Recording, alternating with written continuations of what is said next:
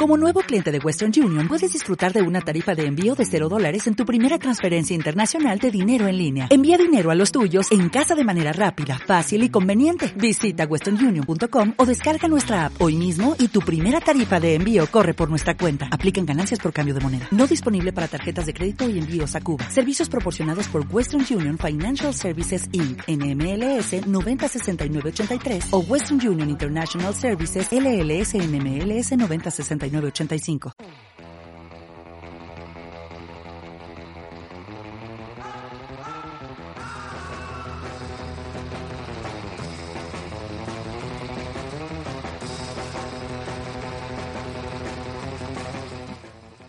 Buenas tardes. Desde 1988, Santiago de Compostela recibe al mejor cine de autor gracias al Festival Cine Europa.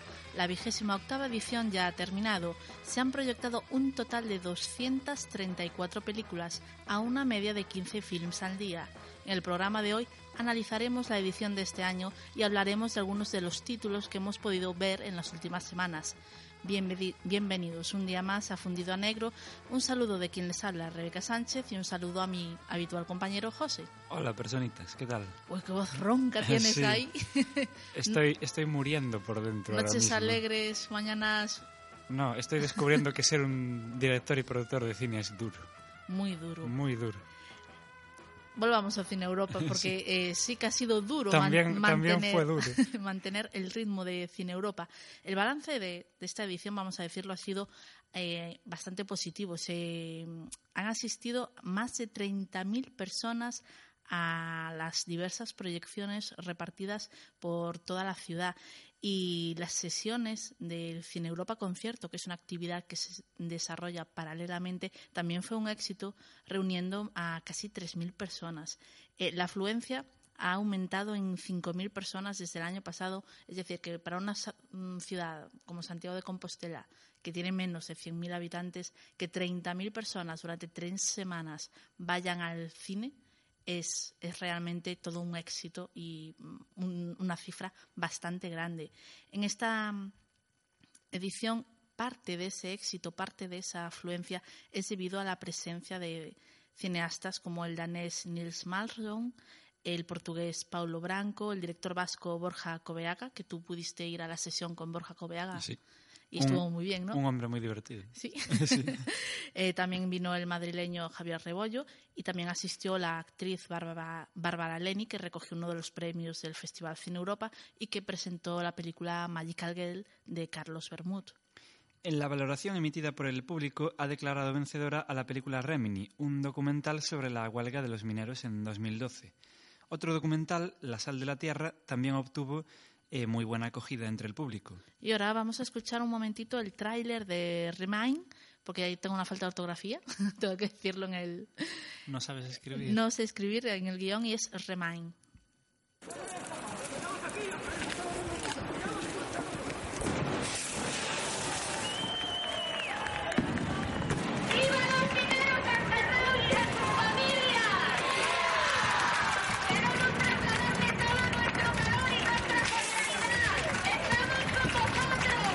Spanish colonies officially can't strike. They're forbidden to under the Franco regime. But three remarkable facts.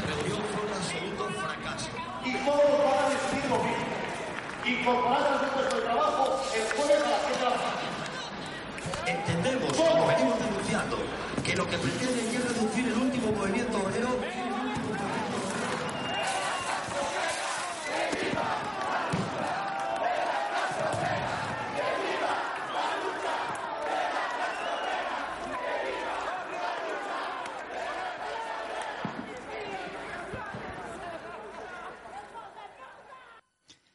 la sección oficial, la ganadora fue Nuestro último verano en Escocia.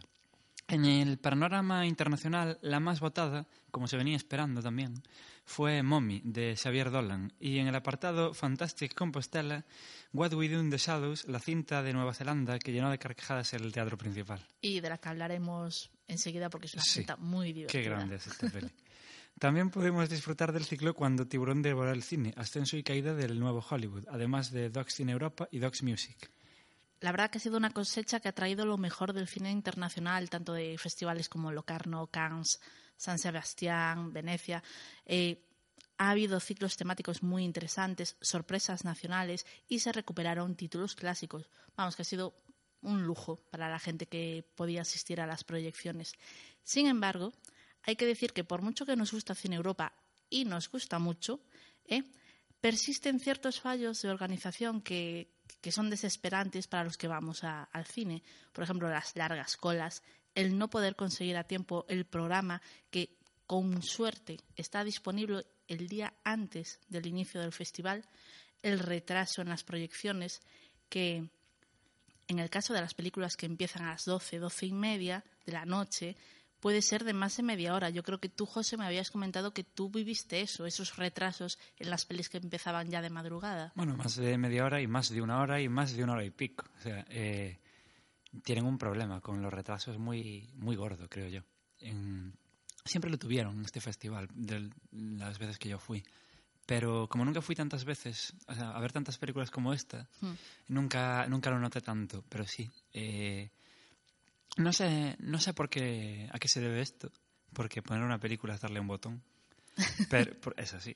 Pero no, no está bien y es una cosa que hay que, hay que arreglar. A ver, que conste que yo, mi experiencia no es como la tuya. Yo nunca he vivido ninguno de los retrasos en Cine Europa. También muy pocas veces he ido a ver pelis a las 12 de la noche. O sea, los pases de tarde, en mi experiencia, no suelen tener retrasos. Pero... Eh, yo también viví retrasos por la tarde, pero menos. Pero yo entiendo que es un problema bastante serio ir a una proyección a las doce y media de la noche y que en la puerta te digan, mira, tienes que esperar al menos media hora. Bueno, te lo digan, te lo digan cuando ya llevas media hora allí esperando, que esa también es otra. Sí, y luego las colas que se forman, porque las colas que se forman para conseguir billetes es una auténtica locura. Sí, yo cuando, cuando quise coger la entrada para ver Magical Girl, estuve tranquilamente tres horas en la cola no, es una exageración. ¿Estuviste tres horas en la cola? Sí, llegué justo a la hora que abría eh, la taquilla. Y ya había una cola enorme. Claro. Y, a ver, llevan 28 ediciones haciendo el mm. festival. Eh, un festival que nos encanta y del que estamos muy agradecidos que existe en Santiago, pero que después de 28 años y habiendo cosas como Internet, donde mm, podrían habilitar una forma de compra porque no sé si tienen para comprar a través de internet lo entradas. Peor, lo peor es que creo que sí. Yo creo que sí me suena, pero no lo sé fijo, entonces no. Pero que tengas que hacer tres horas de cola para ver una película y a lo mejor quedarte sin entrada, o sea, es, un poco triste y frustrante. Yo no tengo tres horas de mi vida para perder en una cola. Mm, ya, yo tuve porque era un fin de semana, que si no, no hubiera tenido tampoco. Y Hombre, ¿se, le, pueden criticar más cosas a Cine Europa? Mm, hombre, yo lo más así que veo son los retrasos. Hmm. Porque las colas, claro, yo no tuve mucha experiencia de, hacer colas porque íbamos ahí acreditados como los profesionales que somos. Pero en esta película, en Magical Girl, como era gratis, pues no iba acreditado. Y a lo mejor había tanta cola por eso, porque es una película que la gente hablaba mucho de ella, es una película que iba, esta, iba a ser gratis eh, iba a venir la actriz a recoger un premio. Entonces, eh, a lo mejor también era por eso, hmm. mm, que la cola era tan enorme, no sé. Mm, para las otras películas, bueno, tengo visto colas, pero mucho más pequeñas. Eh, colas que realmente sí que entrabas rápido a la sala. El problema era el retraso que tardaba en empezar la película. una de las veces incluso salió una de las chicas de la taquilla a decirnos que no sabía a qué, hora, iba a empezar la película. No es en plan de esperar media hora, no, no, en plan de no sé a la, hora que empezó la peli anterior, así que no sé a la hora que va a empezar esta. Claro, esos, esos problemas de organización que repercuten evidentemente en los que vamos a ver las películas eh, molestan. A, mí me molesta muchísimo, a mí que me digan, hombre, no, no sé cuándo vas a poder entrar en el cine porque no sé a qué hora va a empezar la película. Oye, es un poquito preocupante. Ya, y, no, y no entiendo ¿a qué se debe esto? Porque eh, lo, hablé con gente y me dicen, no, es que lo que hacen es esperar a que entre toda la gente en la sala. O sea, no es la película empieza a esta hora y empieza a esta hora. Si aún hay gente entrando, esperan. Y yo, pero a ver, yo tengo estado allí y ver cómo entra la gente y aunque esperen, o sea, no, no es tanto retraso. No, no, aparte, eh, yo, en mi experiencia otra vez, eh, suelen ser muy puntuales a la hora de empezar las pelis, las películas. yo me recuerdo, fui con mi pareja y con unos amigos a ver eh, la película de What We Do in the Shadows, que empezaba a las Bueno, imagínate que empezaba a las 11. Yo entré a las 11 Sí, la sí, sí y entró, muy... o sea, empezó en punto, porque aparte mi- mis compañeros eh, se quedaron en un bar tomando unas copas y entraron después y casi no les dejan entrar y eso que tenían la entrada, Hmm. pero entraron con la película ya empezada. Sí, sí, esa, esa sí que recuerdo que empezó muy en punto. Pero... Hay un poquito de todo. Mm, Sí, pero ya te digo, no, no sé por qué. Eh, hombre, fallos siempre hay. Ya, pero eh, este tipo de fallos, yo que sé, yo entiendo que, yo que sé, que un concierto pueda empezar tarde, que una obra de teatro pueda empezar tarde, pero una película es darle un botón, como dije antes, Bueno, y yo no tampoco- tiene por qué empezar tarde. Yo tampoco entiendo que un concierto empiece tarde. Y si empieza En- en un tarde, a, mí, concierto- a mí me gusta que salgan al escenario y me digan, mira, va a empezar tarde. ¿Sabes? Bueno, en un concierto eh, pueden darse un montón de problemas que con una película no, Claro. no se dan. Pero que te avisen. ¿Sabes? Hmm. Eso de estar a lo mejor a la intemperie esperando a que salga a actuar, yo qué sé, Tokyo Hotel, por decir a alguien, y, y que nadie te diga nada. Bueno, si, si vas a ver un concierto de Tokio Hotel, te mereces que te llueva encima y lo Fue que haga el falta. único nombre que se me ocurrió en este momento. Porque eres muy fan de ellos. No, no. Yo me acuerdo de los pueblos de Son Goku, pero no me acuerdo de, de nada más de Tokyo Hotel. Pero bueno, vamos a olvidarnos de esto. Vamos a, a dejar de hablar de, de Tokyo Hotel, por favor. Y vamos a hablar de las películas que tuvimos oportunidad de ver eh, durante las tres semanas que duró el Festival de Cine de Cine Europa. A ver, yo vi em, Un montón. Y hubiera visto más de no ser por los retrasos. vi eh, Cleopatra Jones, Magical Girl, como ya dije antes, eh, What We Do in the Shadows, Phantom of the Paradise, Videocartas Galicia Berlín, Station of the Cross, Negociador, Badass Cinema y Corman's World, que estaba en el festival, pero yo la vi en mi casa porque iba a tardar dos horas y pico en empezar. Era una de esas que iba a empezar de madrugada y... Sí. Mima. Y dije, la voy a ver en mi casa. Vamos a hablar, a comentar algunas de estas películas que has mencionado. Por ejemplo, Station of the Cross de Dietrich Bruggermann, que es un drama religioso alemán que trata sobre una joven de 14 años y su relación con el catolicismo. En el colegio tiene los típicos intereses de una chavalita de 14 años, pero cuando Bueno, está eso no es del todo verdad. No. No. pero cuando está en su casa debe seguir los dictados de la Sociedad de San Pío mm, Doce. 12, sí. Y su Rebeca no sabe los números romanos. no, no, es que jo, estoy, estoy pesa hoy, pero sí que sé los números romanos. Eso está bien. Vi Rocky 5 y sabía que era Rocky 5. bueno, pues tiene que seguir eh, los dictados de esta sociedad y su tradicional interpretación del catolicismo. Y todo lo que ella piensa, María, que creo que se llama así la protagonista, eh, debe hacerse según los dictados y los mandatos de, de Dios. Yo no fui a ver la película, fuiste tú, Pues te perdiste un peliculón tremendo. un peliculón alemán sobre religión. Sí, y fue... Es de estas películas que te están contando una cosa y te la cuentan de una forma que da miedo. Em, porque no es exactamente lo que dijiste tú, la, la peli. La peli realmente es una niña que sí, que son todos muy católicos, es toda su familia, pero ella es más católica que nadie. Es tan católica que llega a la conclusión de que tiene que morir por Jesús. Eso me recuerda un poco a Camino. Es que recuerda mucho Camino la peli. Lo que pasa es que mola mucho ver las dos. Eh, yo lo hablaba a la salida del, del cine. Ver Camino y ver, ver, Camino y ver esta porque, porque son diferentes. Porque Camino, eh, todo lo malo que le pasa a la niña realmente es más culpa de la familia que de ella. Pero todo lo malo que le pasa a María en esta peli es, es más culpa de ella que de la familia. Claro, lo va buscando. Sí, lo va buscando. Y está, hasta la propia familia dice, ¿pero qué haces? En plan, O sea, eh, y, y la peli es una pasada eh, porque formalmente es tremenda. Eh, la peli son todo planos secuencias. Eh, son 14 planos secuencias uno detrás del otro. Ah, sí, me habías hablado Sí. de esta peli, que era la que cada plano secuencia, por ejemplo, era como uno de los pasos que tuvo que dar Jesucristo, ¿no? Sí, eh, el rollo es en el camino al Calvario, Jesucristo. Mm. eh, si leéis la Biblia y sois unas gentes de fe, sabréis que, mm, que se dieron varias etapas en el camino mientras Jesús iba cargando la cruz. Sí. En la película nos hace esto en forma de metáfora con, Con con la protagonista. Y nos, los ha- nos lo hace todo en planos secuencias fijos. Y diréis vosotros, ¿qué película más aburrida? Pues no, es tremenda. Porque el guion es una pasada, los actores son una pasada, y mm, la película empieza y cuando te das cuenta llevas tranquilamente media hora viendo a niños hablar con un cura sentados en una mesa. O sea que es una película Esto, que merece la pena ser vista Sí, es y es un- una sorpresa, ¿no? Y es un peliculón, Mm. eh, es, una, es una pasada.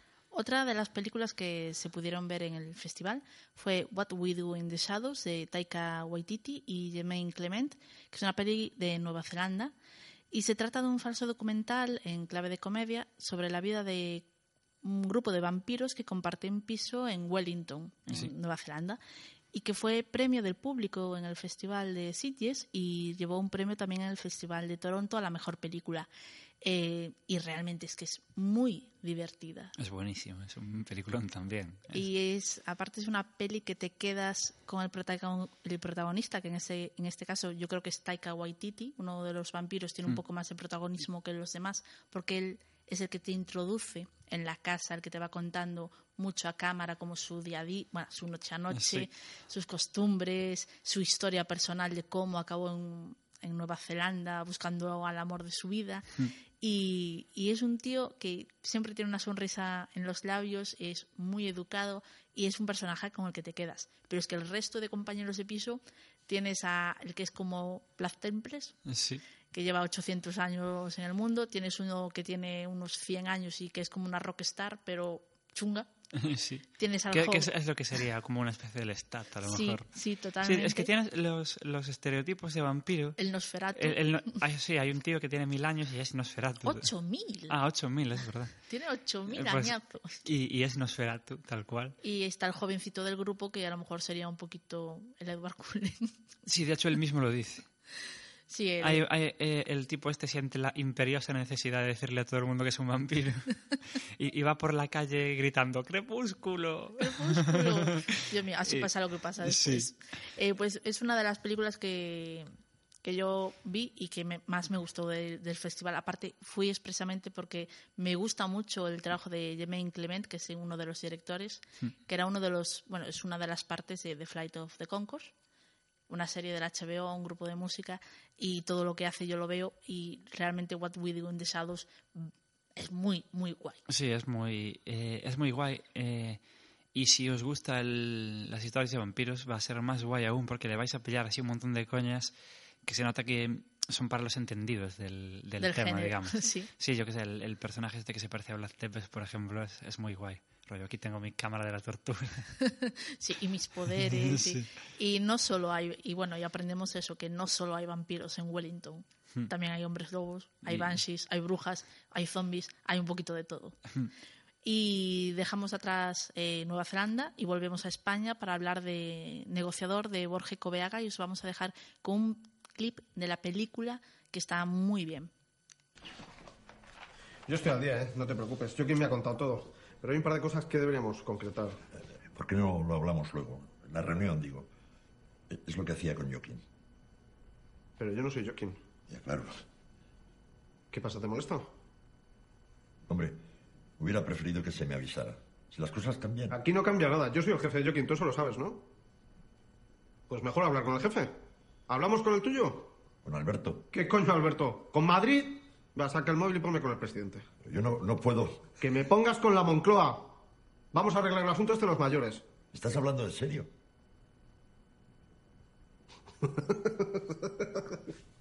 que ya me arreglo yo contigo, hombre, no te me asustes.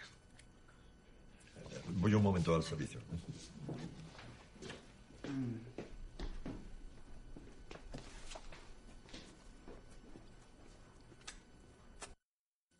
El director vasco, Borges Coveaga, que se acercó hasta Santiago para presentar la película, se atreve con un film sobre el proceso de negociación del año 2005 entre el presidente del PSE, Jesús eh, Eguiguren, y, ETA. Y es una película que está protagonizada por Ramón Barea, Josean Bengoechea y Carlos Areces, que está basada en unos hechos reales eh, a ver, hay una parte de fantasía, hay una parte de invención, evidentemente, pero es una peli que irá muy fino, donde hay humor, sutileza y pocas florituras a la hora de hablar de lo que, bueno, pasó supuestamente hmm. en aquella reunión. Eh, José tuvo la oportunidad de ir a la presentación de la película y de ver a Borges Coveaga. ¿Y qué tal fue? Cumplí uno de los sueños de mi vida porque yo, como gran fan de Vaya Semanita, idolatro a ese hombre. Hmm. Vale que tuvo el fallo de ocho apellidos vascos, pero, se llenan los bolsillos. Pero bueno, Sí, de hecho, eh, él mismo dijo allí que no le mola la peli. Eh, y dice, anda. sí. Fans de ocho apellidos vascos, que A, a sepáis... su propio director no le mola. Pero es, a ver, es, a- vamos a hacer un inciso. Ocho apellidos vascos es lo que es. Es una peli que te da dinero para hacer otro tipo de pelis. Sí. Y es Pro- una peli para taquilla. probablemente eh, Ocho apellidos vascos pagó Negociador, que es, una, Posiblemente. que es una mejor película. Y bueno, y negociador, ¿tú qué me Em, puedes contar de la película? Eh, pues está muy bien la película, aunque tirando al final se hace un poquito larga. Pero, pero mola mucho porque eh, es una película que es como Dios. Lo que te da te lo puede quitar, digamos. Es como digo. Sí, sí. Es que es, es la única analogía que encuentro para explicarlo. Ver, Es una película de humor, pero también es una película dramática. Hombre, trata un hecho Eh, bastante sí. potente. Y, y lo que tiene es que es una película que, que de repente te estás riendo y de repente te da un mazazo y te quedas, digamos, con los huevecillos en la garganta, a punto de llorar, en plan de, pero ¿qué está pasando aquí? Por favor, que pare ya. Sí, sí, es muy, es muy tremendo. Eh, cómo juega con las emociones del, del espectador. Eh, y lo- los actores están enormes, todos. Eh, el Carlos Areces da miedo. O sea, ha- hace un personaje chungo que dices, a ver, que Carlos Areces estamos acostumbrados a reírnos con él, Sí, hacer humor. eh, o incluso a llorar con él en, en Balada Triste de Trompeta, pero aquí, aquí nos da miedo Carlos Areces, eh, da Entonces, muy mal rollo. Carlos Areces es, eh, bueno, está demostrando ser Hmm. un actor Es- es- todoterreno, es un actorazo. muy versátil y aparte que funciona bien en cualquier registro, pero que te lo crees, Hmm.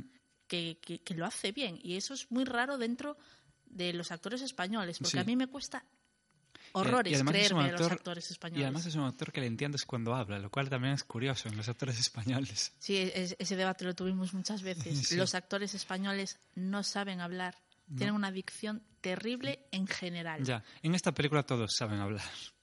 Pero eso se nota de la gente, esto también lo decimos muchas veces, de la gente que viene del teatro. Sí. Esa gente, ese tipo de actor, eh, sabe hablar, sabe pronunciar, sabe entonar.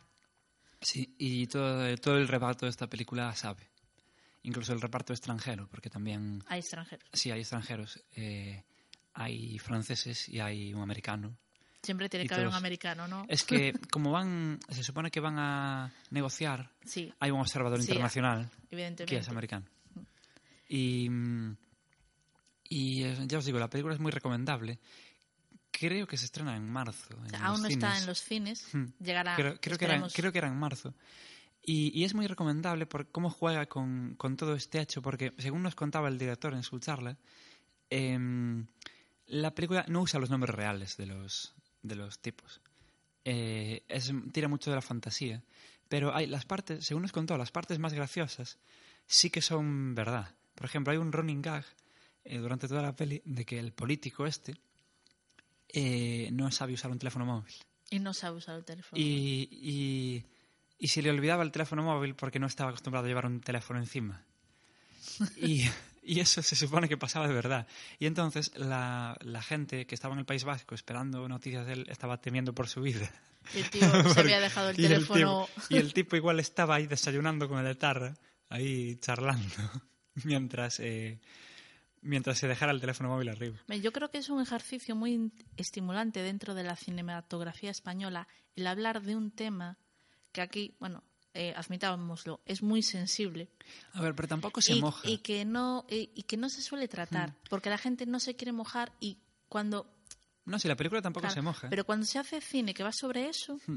Eh, saltan las alarmas Mm, Sí. los políticos, o sea, los políticos tienen algo que decir, todos los críticos tienen algo que decir, todo el mundo tiene algo que decir y al final es una cosa, yo creo que muy natural dentro de un país el hacer films y tratar a través de, de los films de, de tu pasado de reciente, de tu realidad social, de cosas que pasan. Sí, pero la película mm, yo creo que no va tanto de eso. Eh, va más, y, y yo creo que... eh, le- estuve leyendo críticas por ahí y es precisamente lo que le critican a la peli, aunque a mí es lo que me gusta, que realmente la película no se moja, porque la película no va del, de, hablar de ETA. La película va más de la experiencia personal De- del sí. tipo. Eh, de hecho, es una película que yo creo que puedes ponerla en cualquier país sin que sepan de este conflicto y la puedes entender igual. Vale. Y eso es bueno. Porque mm, la peli va realmente de un tipo que es buena persona, eh, que tiene que ir a negociar con un tío que es un asesino.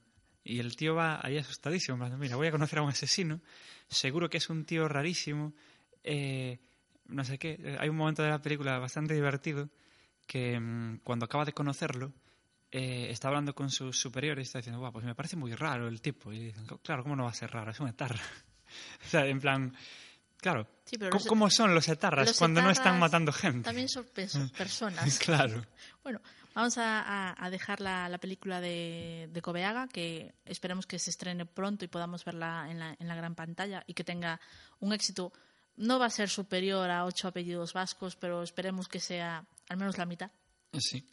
Y vamos a hablar de una de esas películas eh, antiguas, entre comillas, porque es una película del año 1974 que fue dirigida por Brian De Palma y es El fantasma del paraíso, que bueno, eh, cuenta la historia de Wilson, que es un compositor cuya obra mm, se, se la roban, se la roba un magnate de la música que quiere inaugurar su teatro llamado El Paraíso con, con esa Bueno, es un, llámale teatro, llámale paf extraño. O sea, Puff extraño. Entonces Winslow, que acabó en la cárcel, eh, escapa, pero acaba desfigurado y se cuela en el teatro, en el paraíso, para buscar venganza. sí. Y es una peli, bueno, de los años 70 de Brian De Palma, ya os podéis imaginar un poquito cómo van los tiros. y droga, es, droga es- a tope. es un musical. Sí, es un... Yo supongo que supondríais que es una parodia del fantasma de la ópera. Pero también mete parodias a cosas como Halloween y como Pesadilla en el Street y como eh, Psicosis. Hay un momento que es la ducha de Psicosis en la, en la peli esta y es muy gracioso. Pero yo ahí veo un problema. No puedes hacer una parodia de Elm Street porque es el 73 y Elm Street es posterior. Me acabo de poner súper Pues- repelente, pero no puedes decir eso. No era, bueno, pues no era el Street, pero un slasher Sí, sí, de estos. Me imagino por dónde ibas. Eh, o sea, porque me vino a la cabeza, pero rollo, ves escenas que son muy Ya. de slasher. Eh, eso, la, la ducha de psicosis, la ves. Eh, y la película es súper divertida y súper loca. Es esta época. Los en- 70. Sí, en, en la que Brian De Palma vivía nadando, nadando en cocaína. Y Scorsese. Y, sí, y entonces eh, la película refleja todo esto. Es una película histérica, a saco, eh, llena de colores brillantes y lucecitas. Las canciones también reflejan esto. Eh, Y pensar que luego este hombre hizo Los Intocables de Elliot Ness, que es un Ya. ejercicio de sobriedad. ya. Eh, pues eh, es, es una pasada porque además la peli es muy divertida, pero al mismo tiempo sufrimos con el protagonista. Y, entonces, y hay momentos en los que nos reímos del protagonista también. Y es muy raro. Pues ya sabéis, em, El fantasma del Sí, paraíso, es de Brian De Palma. Yo qué sé, es como ver al fantasma de la ópera si alguien le ofreciera un contrato discográfico al fantasma de la ópera. Y O sea, es, es muy guay. bueno, vamos a dejar a, a Brian De Palma tranquilo porque lleva años sin hacer una buena peli, el pobre. Y vamos a hablar de una de las revelaciones de- del reciente cine español, que es Magical Girl, de Carlos Bermud, que fue triunfadora del Festival de Cine de San Sebastián, donde se llevó la concha de oro a la mejor película y la concha de plata al mejor director para Carlos Bermud. Vamos a escuchar el tráiler de la película. Luis. Papá.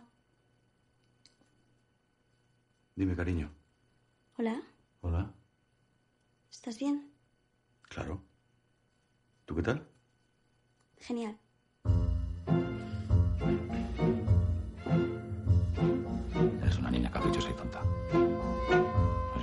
Una niña caprichosa y tonta. ¿Y qué más cosas eres? Guapa. Me gustaría comprarle algo a Alicia, es algo que quiere. Pero ya sabes cuál es mi situación. ¿Cuánto dinero sería? Y digo que es una carta muy especial porque la escribe una niña de 12 años. Quiero pedirte algo. No quiero salir de la cárcel. Quiero quedarme aquí ¿Por qué no quieres salir? Porque tengo miedo ¿De qué tienes miedo? de volver a ver a Bárbara. La niña de fuego te llama la gente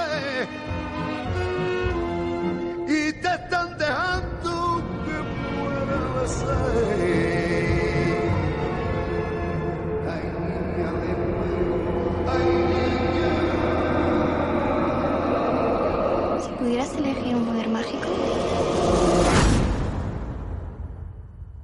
¿cuál elegirías?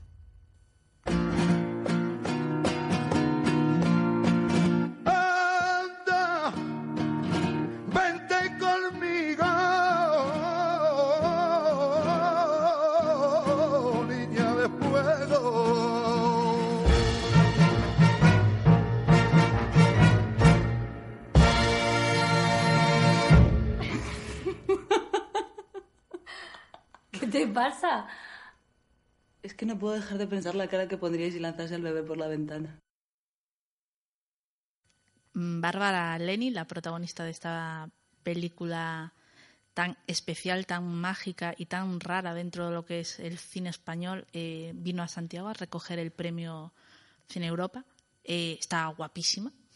Tenía un pelo un poco raro, pero sí. Sí, sí, pero estaba guapísima, la verdad. Y, y luego tuvimos la oportunidad de ver, de ver la película. Y a mí me gustó mucho la historia de, de Magical Girl. Tardas un poco en entrar. Eh, reconozco que es una película muy fría por Hmm. momentos, eh, pero estéticamente me gustó mucho la simetría que tiene el círculo, que es la historia en sí, y las interpretaciones tanto de Bárbara Leni como de José Sacristán, como de Luis Bermejo y de la niña, que ahora mismo no recuerdo el nombre de la actriz, que es todo un descubrimiento porque tiene una mirada y un saber estar delante de la cámara ex- apabullante. Y mm, lo que más me gusta de la película es em, el, el puzzle. Hay un Hmm. momento que hay una escena donde se ve un puzzle que está haciendo José Sacristán y en el fondo te das cuenta de que realmente la historia que nos están contando es un puzzle al que le falta una o dos o tres piezas, pero que aún así te permite ver un todo que, por momentos te ríes, que por momentos te da miedo y que, te sacude por dentro. Yo salí del cine realmente conmovida por la historia y aterrada por cosas que pasan a lo largo de, de Magical Girl y yo le doy un aplauso a Carlos Bermud porque es muy raro encontrar en el cine español una película tan valiente, tan diversa a lo que habitualmente se está haciendo. Hmm. Es una, es una película muy original, con, con una historia muy curiosa y con una forma de contarla muy curiosa. Y como, como dices, con unas interpretaciones tremendas. Sí, la peli- bueno, cuando hablas de la, de la forma de contar, por ejemplo, la película está dividida en tres actos. Sí. Eh, creo que son carne, fuego, bueno, tiene Mm. cada uno un nombre. Sí. Y luego, pero están todos interconectados Mm. entre sí.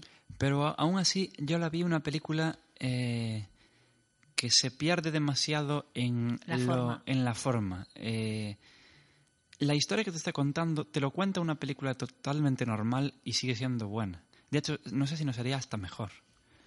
Eh, Eh, bueno, eso ya no lo sabremos. Se pierde, sí, se pierde tantísimo, tantísimo en la forma que a mí me acaba resultando una película lentísima. La película no es larga, pero a mí me pareció que duraba cuatro horas. Sí, tiene tramos lentos, otros tramos increíblemente rápidos, aunque Mm. duran mucho. Entonces, ese desequilibrio Sí. entre los momentos Mm. puede hacerse muy pesado No- para no el tiene- espectador. a, mí se, a mí se me hizo una película, por, aunque era muy interesante, se me hizo pesadísima. Y, y salí de ahí bastante decepcionado, la verdad. Porque se me hizo... Es que no tenía ningún sentido del ritmo. La- el, el director no supo darle ritmo a aquello. Y no es que tuviera ritmo lento, no, no, es que tenía mal ritmo directamente.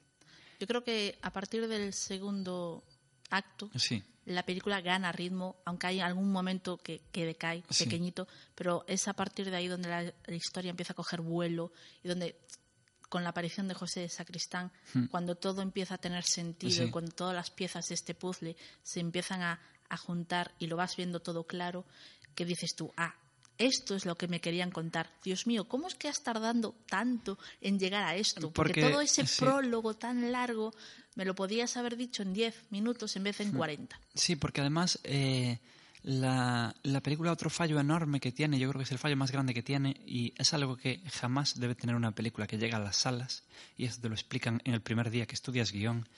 Una película no puede tener información que no usa y esta película tiene muchísimo. A esta película le sobra tranquilamente media hora de información que no vale para nada, que no se usa, que te la cuentan y ya está.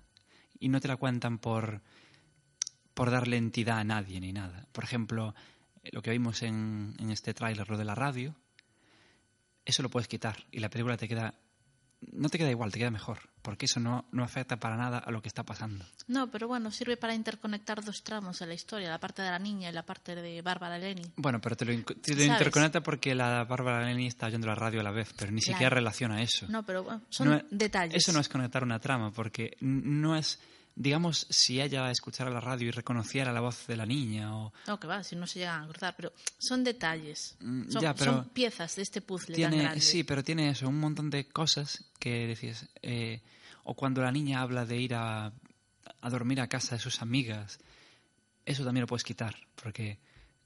Eh, pues mí es una parte de la conversación. sobre Sí, sí, todo a ver, en el momento que la estás viendo mola. La interacción de la niña con el padre me encanta. Ya, a ver, en el momento que la estás viendo mola, pero luego avanza la película y ya la película tiene un ritmo muy mal hecho y dices, eh, esto que no valió para nada, valió para llenar más película y que la película llegue a las dos horas, Mm.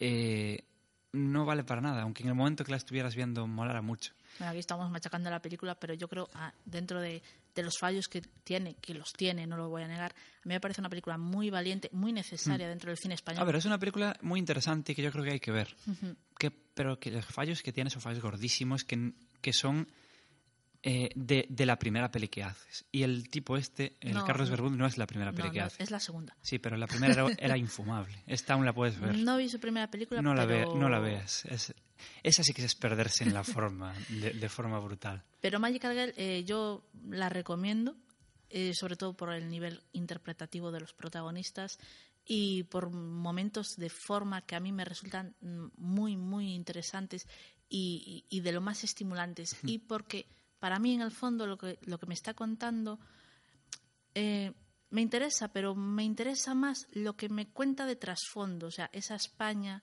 que te deja entrever eh, de cómo está afectando el paro, de cómo está afectando la crisis, de cómo hay élites Bueno, que, que sociales. eso, que eso también es otro fallo. ¿eh? No te lo deje entrever. Hay un momento de la película que te lo dice, por si no te enteraste. No, no, sí, y, y es duro, porque esto es una película. A ver. Muy gafapasta, por así decir. Y una película muy gafapasta no es Transformers. No te tienen que decir las cosas. Ver. Si entiendes la película eh, y, y si aceptas lo que la película te está contando, ya ves ese, ese trasfondo que tú dices. Pero hay una escena muy triste en la peli que te lo dicen. Y la escena tampoco vale para nada. Solo es para decírtelo. Y es en plan de, ya, ya me estaba dando cuenta. Es que José es de Ah. la, de la idea de que básicamente las pelis hay que podarlas todas. No, no, es que cual- eso te lo puede decir cualquier tío. Las pelis hay que podarlas. A- A, Todas. a una película vas a ver No, no. lo que la película te, Pero tú, te va a contar. cuando vas al cine, yo creo que estás pensando, aquí corto, aquí corto, aquí corto. esto sobra, esto fuera.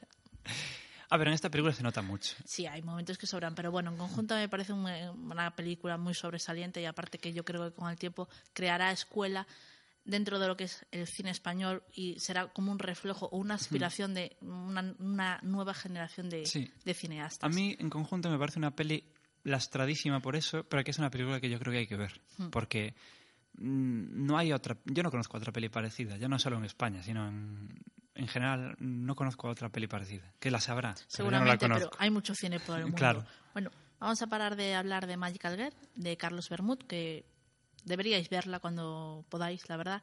Y vamos a dar paso a unos minutos musicales y luego volvemos.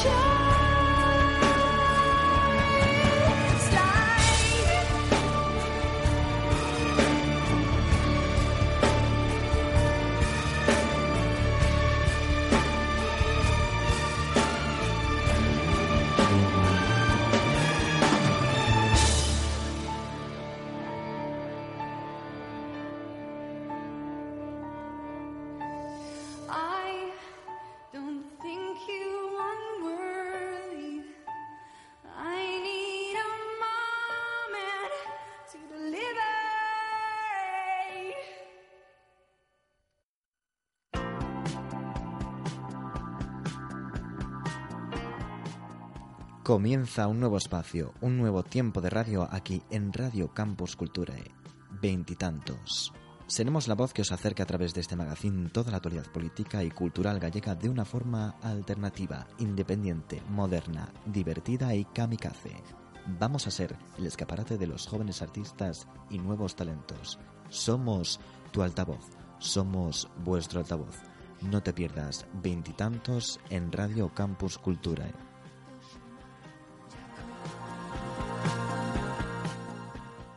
Radio Campus Culturae.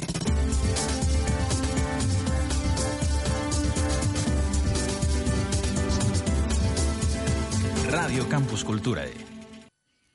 Uno de los eventos que más disfrutamos los amantes de Cine Europa es el maratón.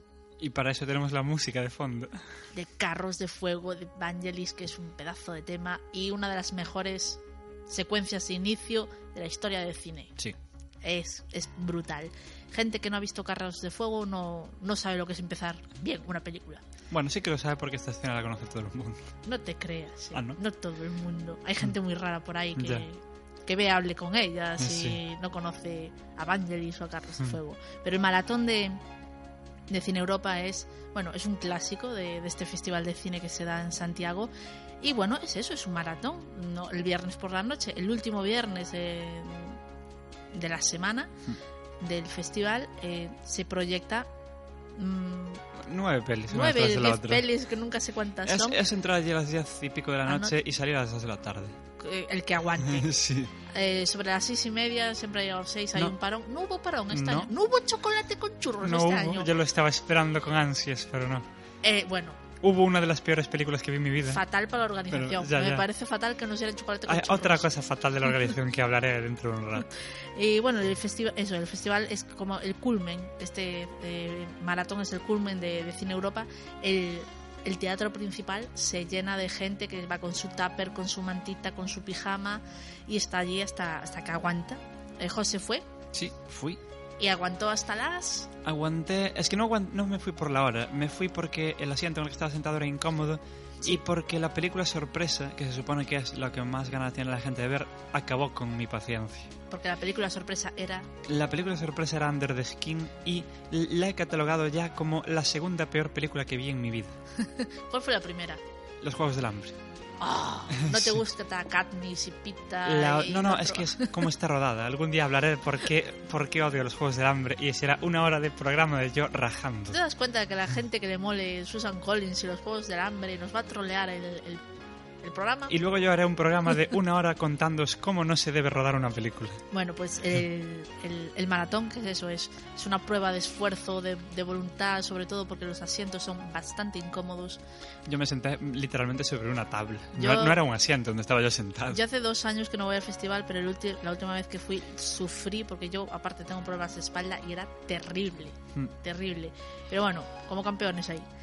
Eh, vamos a comentar algunas de las películas que, que viste en el maratón porque bueno, es, es que el maratón es muy guay. Estuvo- este año estuvo bastante decente, la verdad. La primera película fue una película de Sion Sono, eh, titulada Why Don't You Play in Hell? Sí. Y tú a Sion Sono te mola. A mí me mola muchísimo Sion Sono. Y, pero tanto no me debe molar porque le había perdido la pista en 2005. Ni siquiera seguía- sabía que seguía haciendo películas. Y la peli, bueno, a ver, ¿de qué va? Pues a ver, es una locura. Eh, es, eh, A ver, hay unos chavales que sueñan con hacer películas. Pero son, ¿sabéis? Esos típicos chavales japoneses frikis que van gritando por la calle, que le ponen un nombre a su propia pandilla y van gritando el nombre de su propia pandilla por la calle. Pues son ese tipo de personas. Eh, sueñan con hacer cine. Y ya sabéis que en Japón hay yakuzas. Sí. Un día se encuentran con uno medio muerto que está avanzando ahí sangrando como un animal por la calle y lo graban. Y, y Oh. incluso el mafioso eh, accede a que lo graben. Es muy divertido. Y diez años después, eh, la... ellos siguen siendo unos fracasados que no, Que no ha triunfado en el mundo que no han triunfado en el mundo del cine. Y eso que tienen al Bruce Lee chino. Encontraron a un chaval que era un pandillero por la calle, lo grabaron mientras le pegaban una paliza a alguien y lo convencieron para que se convirtiera en el Bruce Lee chino. Eh, Si sabéis un poco de cultura china, sabéis que esto es un gran insulto a China que a mí me hace mucha gracia. Em, y Y al final acaban eh, en líos de yacuzas. Básicamente, no quiero contar más porque es una película que es loquísima. Eh, también es una especie de puzzle, no al nivel de Magical Girl, pero es muy de personajes que se interconectan de formas raras unos con otros. Hmm.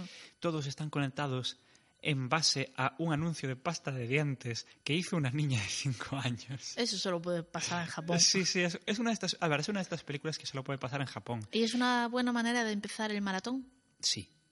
Aunque a mí me hubiera molado más que me lo pusieran a mitad del maratón, porque es una película frenética, es una película larguísima, dura casi tres horas. Caray. Y cuando acaba parece que duró 15 minutos. Ah, eso Y sí- miras el reloj y dices, pero ya acabó. Eso siempre está bien. Porque la... es, es histérica, saco. No, no para la película. Y, y están pasando mil cosas a la vez.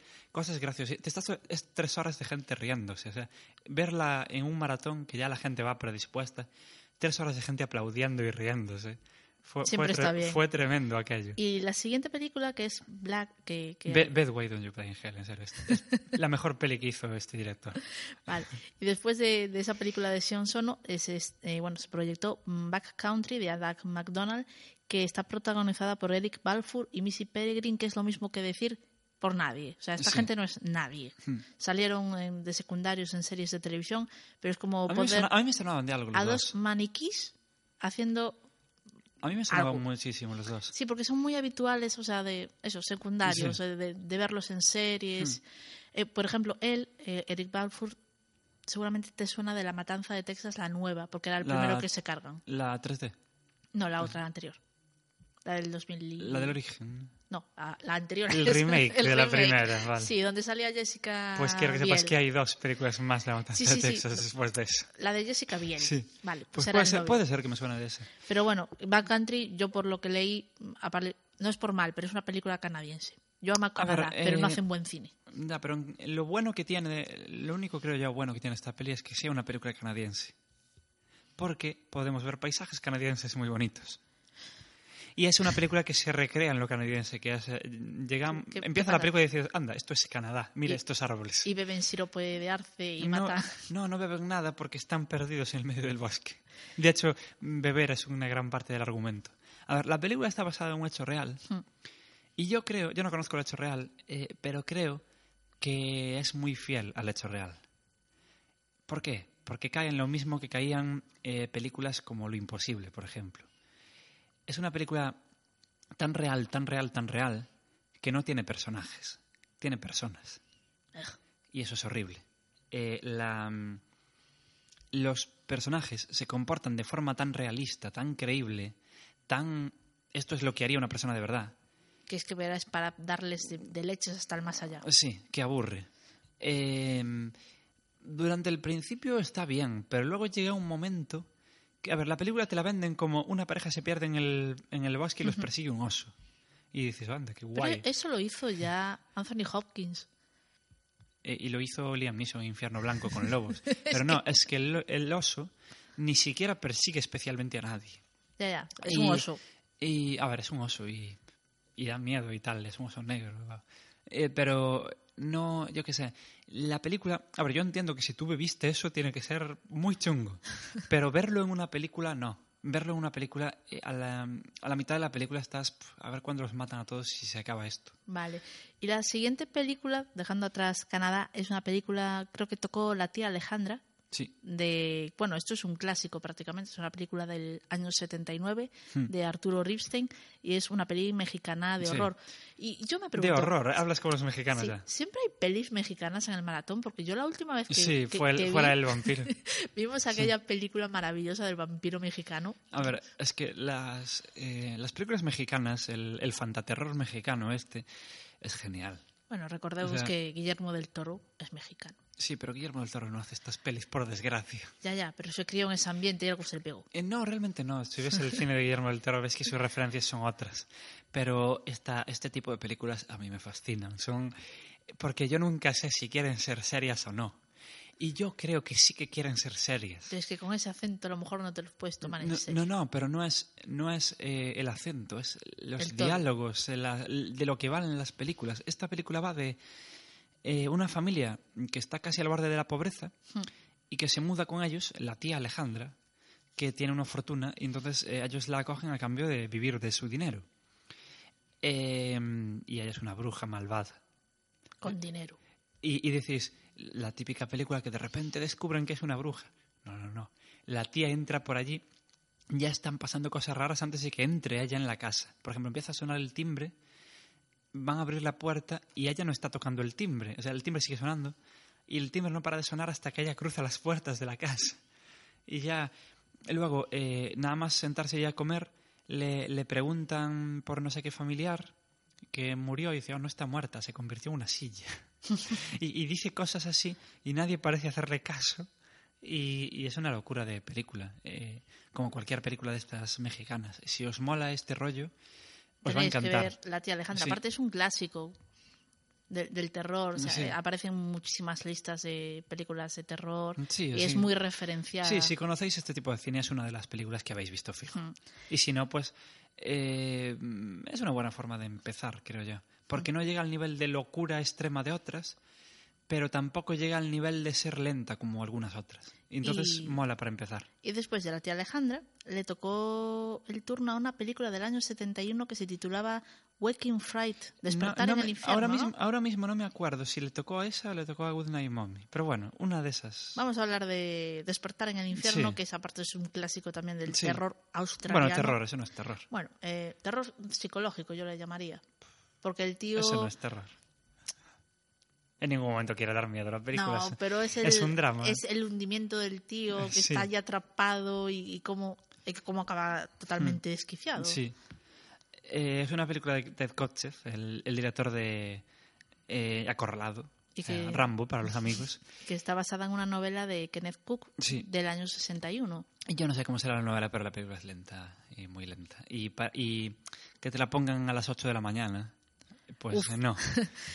O a las 8 de la mañana no, pero a las 6, a lo mejor, Ya, a las ya. 6 y pico. Y sin el pues- chocolate con churros. Y sin el chocolate con churros, pues no. Eh, la película, a ver, lo que me quiere contar ni siquiera está del todo bien, porque el tipo llega allí de vacaciones y de repente se ve envuelto en unas locuras de alcohol loquísimas. ¿Qué, qué tú? Mm, ¿Pero por qué? que- ya, pero ¿por qué? Porque, digamos, tampoco nadie te está obligando. O sea, ya. llega a un pueblo donde todos son una todo el pueblo son unos borrachos. Yo si viviera en ese pueblo también sería un borracho. Hay que decir, eso sí que lo hace muy bien la película. Esto de la Australia profunda lo, lo hace muy bien. Todos son una panda de delincuentes borrachos que viven en el medio del desierto. Con canguros. con canguros. Sí, sí, la mejor escena de la peli es la cacería de canguros. ¿Ves? ¿Por qué siempre hay una escena de cacería de canguros? En Cocodrilo Dandy también había una. Porque tienen que enseñarte los australianos, que son porque es algo que hacen los australianos. Cazar canguros. De hecho, cuando, cuando acaba la peli, lo primero que ves es un comunicado del director que te dice la Mm. escena de la cacería de canguros se hizo rodando una cacería de canguros de verdad. En plan, no matamos canguros a propósito para hacer la peli. Ah, bueno. ¿Sabes? En plan, sí, sí, porque es una escena que te revuelve las tripas. En plan, "Guau, pero qué chungo, ¿por qué matan a tantos canguros? Y, y está bien que te digan eso. Porque sí, en- allí se comen los canguros. O sea, Sí, es comida. Sí, sí. y luego de, de esta película del año seten- 71 le tocó el turno a una más actual que es Good Night Mommy, Hmm. que trata sobre dos, bueno, dos hermanos gemelos que están pasando el verano en casa y están esperando a que su madre vuelva de una operación de cirugía plástica. Y Hmm. cuando vuelve la madre tiene la cara totalmente vendada Hmm. y su personalidad está cambiada y hace cosas y dice cosas y se comporta de una manera que los niños empiezan a pensar que a, a lo mejor esa no es su madre. Eh, Sí. Y bueno, es una película de estas que te... mm, Es muy lenta también. Al principio es interesante, Hmm. pero llega un momento que te la ves venir de tan lejos que la película lleva media hora y sabes cómo va a acabar. Porque es una película de estas que te quiere jugar a sorprender, pero al mismo tiempo quiere que cuando llega la sorpresa sepas que eso no se lo sacaron de la manga, ¿sabes? que eso viene a cuento de algo. Y entonces es la típica película que te deja pistas, pero no te deja pistas a lo... Sutiles. No, no son nada sutiles. O sea, ya te digo, a la media hora sabes cómo acaba la peli. La película cuenta con dos grandes sorpresas. Hmm. Eh, si estás muy- yo no estuve, pero si estás muy, muy avispado, a la segunda escena de la peli sabes la, la gran sorpresa. Y a la media hora sabes las dos. Ya, pero supongo que la gente que estaba en Cine Europa después de ya cinco o seis películas hacia las nueve de la mañana, muy no, despiertos no, no, es, que, es que estamos hablando mal en orden. O sea, no eran Bueno. las nueve, de la- no era tan tarde cuando vimos esta película. Pero ya llevabas unas igual, cuantas. igual fue la tercera o la cuarta que vimos, no me acuerdo. Y- y, y no, la gente estaba súper animada. ¿eh? ¿Y era una peli que merece la pena ver? No. Pues a ver, sí. no es a ver, no es mala. Eh, si la veis, pues oye, está bien verla. Tampoco es una peli que os digo, ah, no la veáis. pero sí que es una película que tampoco vais a fliparlo viéndola. Es una película muy del montón porque ya os digo, eh, se ve venir de muy lejos y que una peli que te quiere jugar a sorprender la veas venir de muy lejos, eh, mal. Luego hay una película que es una película que llega a un momento que paras de tomártela en serio. Hmm. Que esto, a ver, el nivel de locura que, que hay aquí, eh, la película acabó. O sea, llega un momento que no saben cómo acabar la película y tiran por que se nota que lo están haciendo en serio. Eh, no es que la película cambie de tono, no, no, sigue siendo seria, pero una idea de olla. Pero bueno, que Good Night Mommy Ah. no. Pero yo creo que lo que sí que te gustó fue el episodio de Masters Of Horror, sí. of Horror, que era Eh, familia y del sí. que vamos a escuchar ahora mismo el tráiler.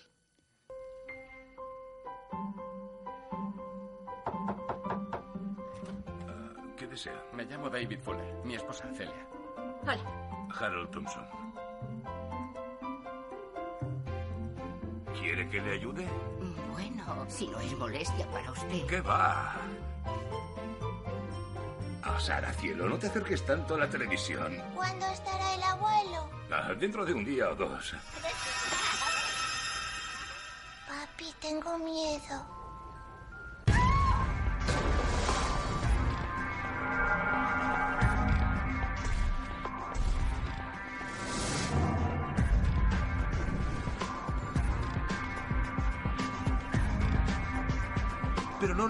Reconocer que Celia y yo somos el uno para el otro.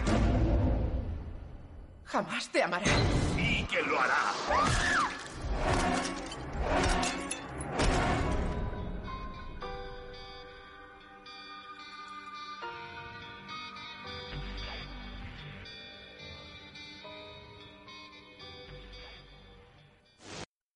Pues esto era el tráiler de Familia Hmm. y que fue hecha por... Por John Landis, el grandísimo John Landis. No hace falta decir más. Ver- Hay que verlo, verlo. mola mucho, es muy Hay divertida. Y ahora que estamos un poquito rezagados, pero antes de, de terminar, coméntame un poquito por qué Under the Skin, que fue una de las pelis que se proyectaron, Fue ¿por la qué- película sorpresa, que fue muy triste. ¿por qué no hay que verla?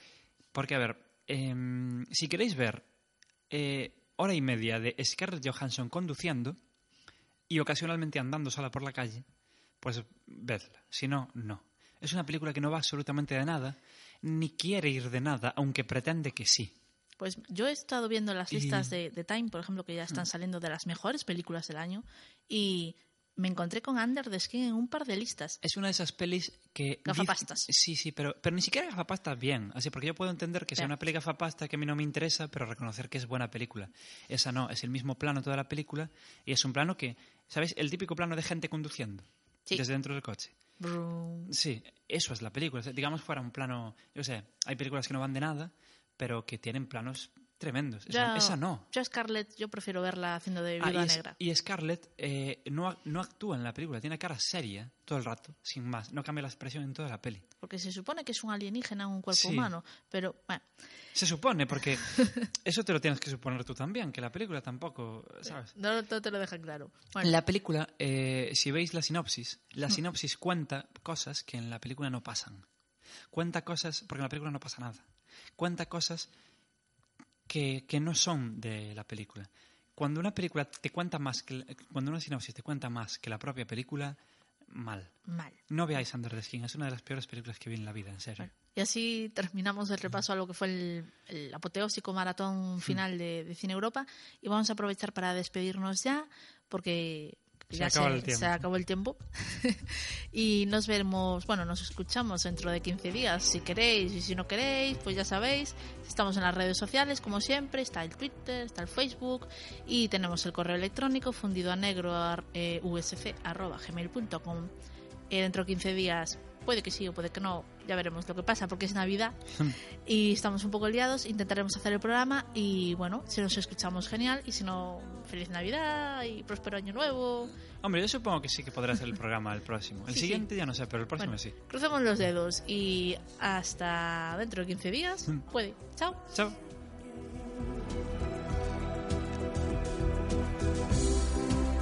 You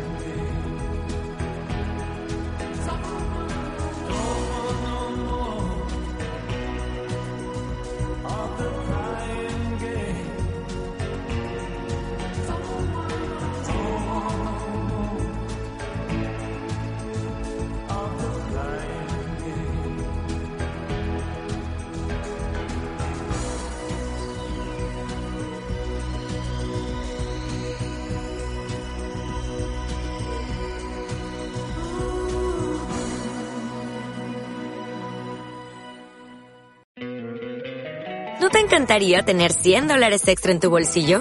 Haz que un experto bilingüe de TurboTax declare tus impuestos para el 31 de marzo y obtén 100 dólares de vuelta al instante. Porque no importa cuáles hayan sido tus logros del año pasado, TurboTax hace que cuenten. Obtén 100 dólares de vuelta y tus impuestos con 100% de precisión. Solo con Intuit TurboTax. Debes declarar para el 31 de marzo. Crédito solo aplicable al costo de la presentación federal con TurboTax Full Service. Oferta sujeta a cambios o cancelación en cualquier momento.